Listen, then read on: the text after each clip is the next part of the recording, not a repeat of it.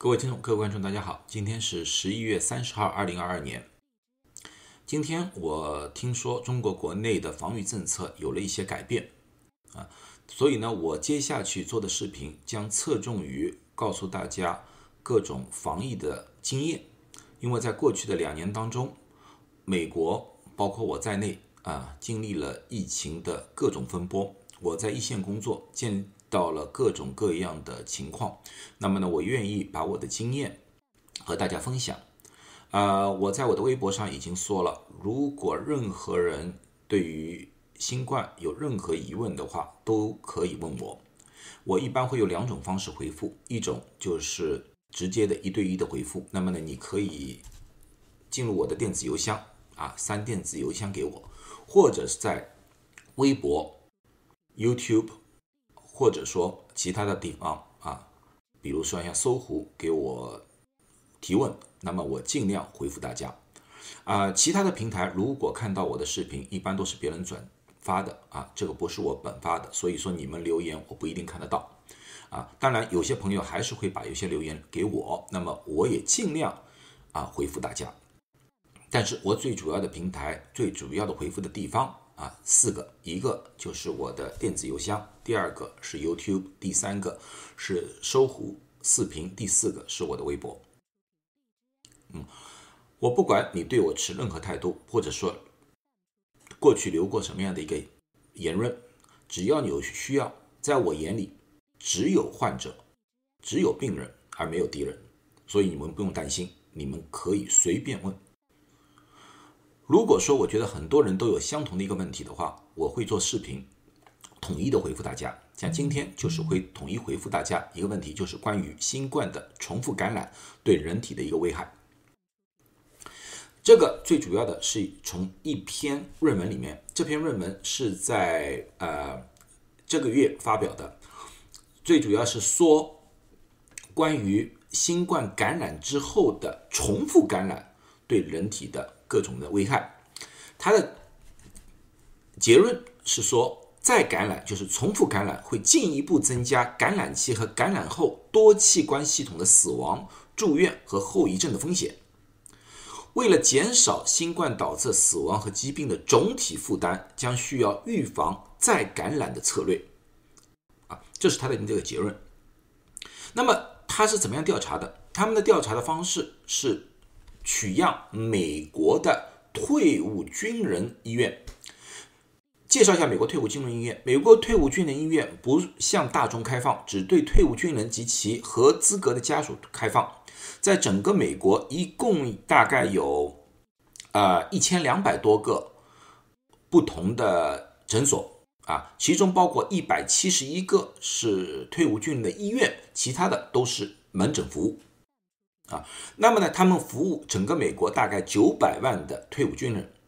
他们取样的时间是从二零二零年三月一号到二零二二年五月六号，也就是说，从新冠的刚刚开始，一直到奥密克戎 BA 二这个阶段，他们参与的人数，也就是说，他们取样的人数，他们未感染者，他们取样了五百多万人，一次感染的。找出来四十四万人反复感染的四万人，所以它的数据是非常庞大的。对于这点，我们没有任何异议。这个是一个非常好的一个总结啊！但是它这个并不是双盲测试，它只是把所有的退伍军人的资料，他能办到的、能弄到的全部调出来，然后进行分析，是这么样的一个情况。那么看完这个之后。我在两个星期之前已经和我的学生看了这篇文章，然后我们进行了一个讨论。在在讨论之后，我们的学生就提出了一个第一个问题。这个问题是什么？这个问题就是说，整个美国的感染人数从开始到结到现在是这么样一个情况，而五月份的时候，基本上是在这个阶段。那么你们要看到，这个之前感染的人数是美国的新冠感染的绝大部分人，而这个后面相对来说是比较少的一部分人。但是美国总体感染人数是多少？到今天为止，美国的总人口是三亿三千多万，感染的人数已经超过一亿，所以说就是三分之一的人口，也就是说差不多百分之三十的人口已经感染了新冠。记住是百分之三十，但是他这个调查未感染者和感染过的重复感染的这个比例不对，这两个加在一起的比例只有这个的百分之十都不到。那么为什么这个人群的感染机会比这个要低好多？这是我的学生提出来的第一个问题。那么关于这个问题，我当时也就回复了一下，我说这个很大的可能性是因为因为退伍军人的医院相对是比较少，整个美国只有一千多个，很多退伍军人患者，他们如果说新冠感染的症状是轻症的话。哪怕他测试出阳性，自己测试出阳性，他们也自己吃感冒药，而不去医院。所以说，这里的不管是一次感染还是重复感染的人群里面，症状重的、比较严重的，应该占大部分。我说这个可能是一个非常重要的原因。那么带着这个疑问，我们也联系了。这篇文章的原作者，因为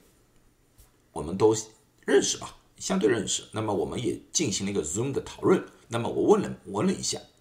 他说他也不知道，他也无法回答这个问题啊，他只是说从那个资料里面取样出来，就这么一个数据。好，那么我说，那么我把我的推测给他分享了一下，他说这个完全是有可能性，就是他们这里面的那些人群的症状相对来说比较严重一点。那么，既然我和他谈了，那么我也提出了关于这篇文章里面的很大的几个缺陷。第一个缺陷，他自己也知道，这篇文章里面包含的人群以白人为主，白人占了百分之七十以上。第二个，年龄，这是关键。由于是退伍军人，他那里面的年平均年龄，这些调查人员的平均年龄是六十岁以上。六十岁以上，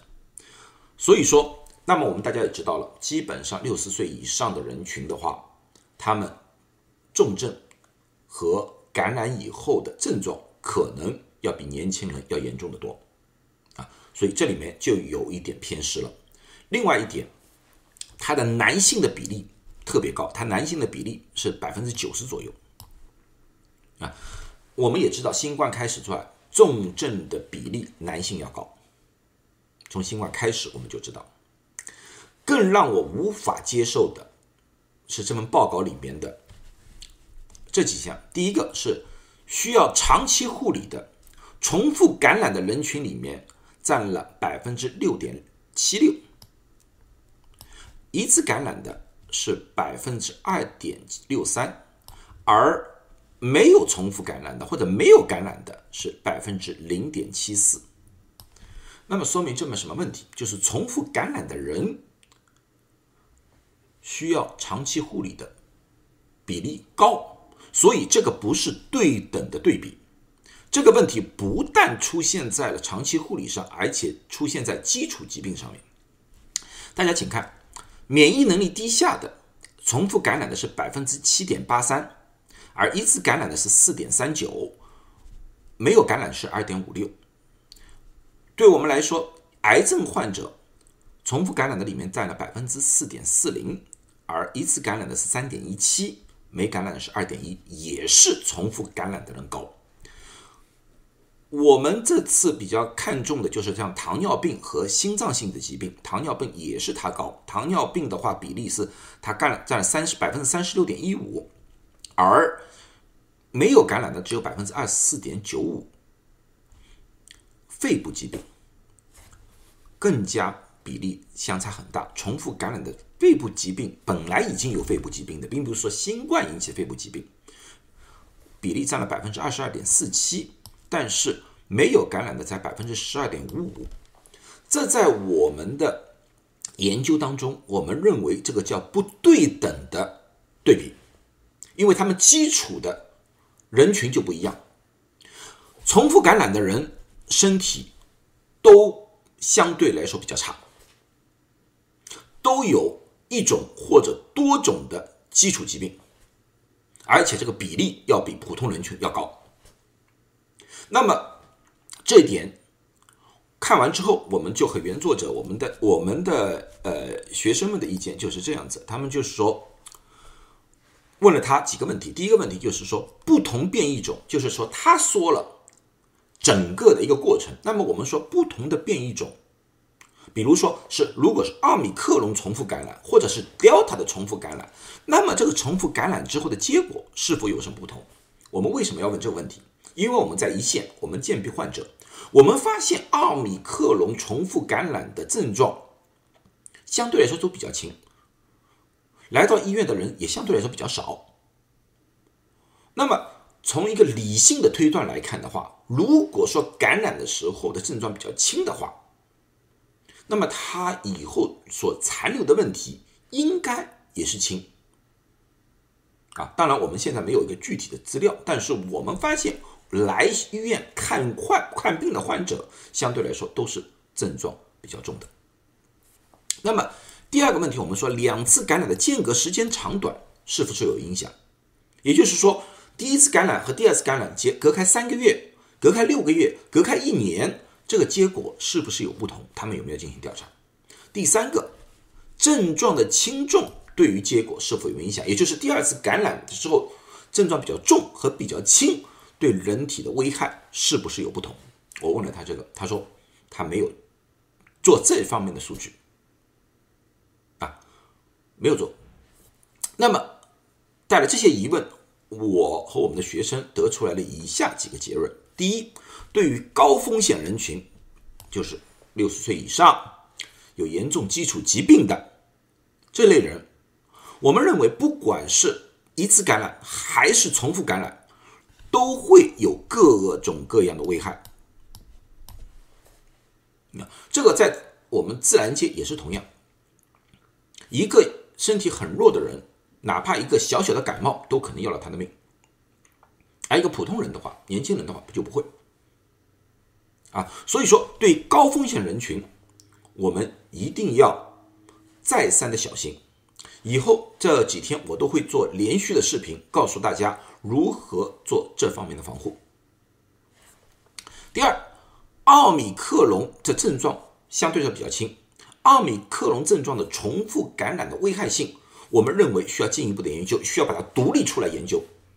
因为现在世界上流传的都是奥米克戎，如果说奥米克戎的重复感染的危害并没有研究报告里面这么严重的话，我们认为这篇报告。只能作为一个参考价值。最后就是年轻人这篇文章最主要是六十岁或者左右的那些人。那么对于一个三十岁人来说的话，这篇文章是不是有参考性？这个值得怀疑，因为每三十岁的人的免疫能力和六十岁的完全不一样，所以既需要进一步的研究，需要更多的资料。那么对于轻症的重复感染，就是比比如说。第一次感染和第二次感染都只是一些发烧，没有任何其他症状，或者只是一点疲倦，没有其他症症状的话，那么我们是不是重复感染的危害和这批人是不是一模一样？这个也值得进一步的研究。所以说，现阶段从一个医护角度来看的话，大众不必过多紧紧张，因为这篇文章本身取样上面有一些些偏差。那么，为什么他们会在这个时候发表这篇文章？这篇文章的发布，在美国其实没有引引起多大的注意，新闻报道了一下，没有引起多大的注意。医学界我们也只是看了一看，因为我们有这方面的经验。因为现在是十一月份了，二价疫苗出来了。从某种角度来说的话，它的那个结论就是说要。需要预防再感染的策略，其实，在某种程度上的话，就告诉大家要打疫苗，而且要打最新的二价疫苗。这个和去年基本上是同一种手法。去年的手法就是用四十四个死亡的人的尸体解剖，说明新冠对于全身有各种各样的危害性。那么我我当时就是说了一个问题，就是说，那么一颗烂掉的青菜和一颗新鲜的青菜一样吗？不一样，因为这四个四十四人已经死亡了，死亡的人体里面。他们保证有各种各样的缺陷，病毒在各个器官里面繁殖、复制，我们完全可以理解。但是你不能类推到那些完全康复的人，这个不能对比。这些只能告诉我们在我们临床上面，如果发现重症患者的话，我们需要从全体去考量治疗，并不是意味着所有的人群只要你感染了新冠。都会造成这种情况，我们认为无法类推。那么，当时这篇文章也是二零二一年十二月份出来的，那时候就是为了告诉大家，你们要打第三针疫苗。我认为这个可能是政府的一个策略，督促大家，告诉大家打疫苗。但是这篇文章的整体来说的话，我觉得并不适合大众，所以现阶段我认为大众。不必过多的恐慌，但是从新冠的预防角度来说的话，我永远告诉大家，能不感染当然尽量不要感染，但是感染了也无需过多恐慌。我接触了这么多的新冠患者，我至今为止还是坚定一个，大部分的人不会有严重的症状。对于那一部分有严重症状的人。或可能产生严重症状的人，那么唯一的要求就是积极的接受治疗，配合进行治疗。如果有任何疑问的话，欢迎问我，我都愿意在我的能力范围之内给大家各种各样的帮助。好了，今天就谈到这里，祝大家都健康，谢谢大家。